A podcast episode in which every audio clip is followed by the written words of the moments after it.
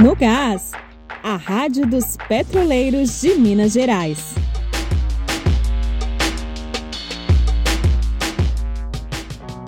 Olá, está no ar um episódio especial da Rádio No Gás. Hoje nós vamos falar sobre o balanço do primeiro trimestre da Petrobras. Confira! Primeiro trimestre de 2020 da Petrobras tem o pior resultado já registrado na história da companhia. O balanço divulgado pela empresa no último dia 14 mostra um prejuízo de 48,5 bilhões de reais. O resultado negativo vai na contramão do lucro de 4 bilhões que marcou o mesmo período do ano passado. Mas o que levou a empresa a resultados tão ruins? No último dia 15, o pesquisador do INEP, Eduardo Pinto, fez uma análise minuciosa da situação.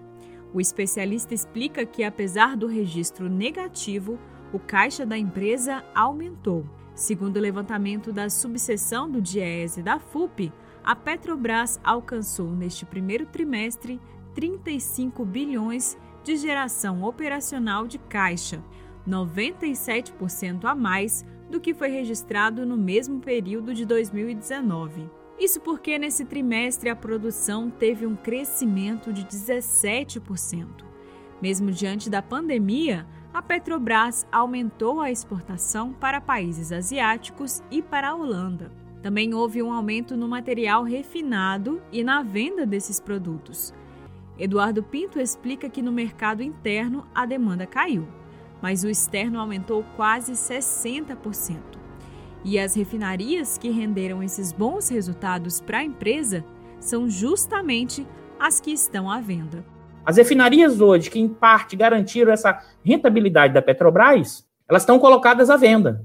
Nesse momento, o prejuízo foi basicamente contábil, tá? ou seja, não, não significou fluxo de caixa, mas em termos operacionais, a empresa aumentou né, a sua receita operacional em quase 30%.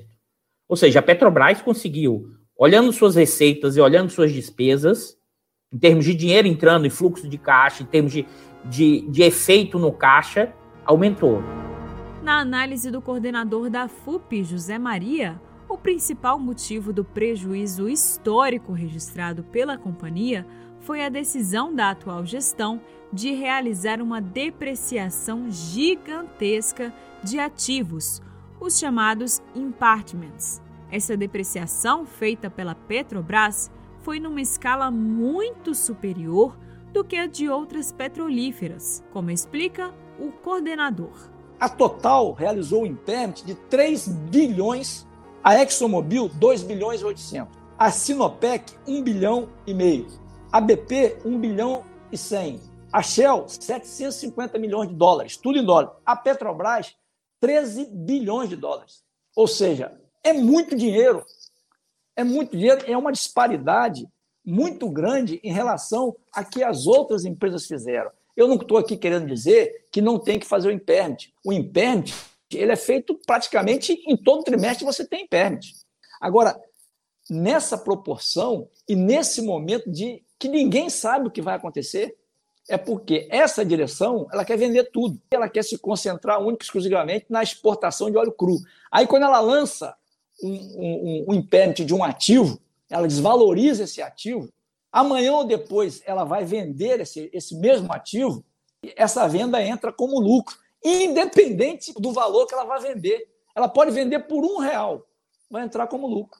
E como nós sabemos que os caras querem vender tudo, pode ser uma estratégia deles está fazendo impairment agora, como eles estão cegos para vender refinarias, eles vão lá, desvalorizam o valor da refinaria e aí entrega na bacia das almas e ainda lança no balanço como lucro.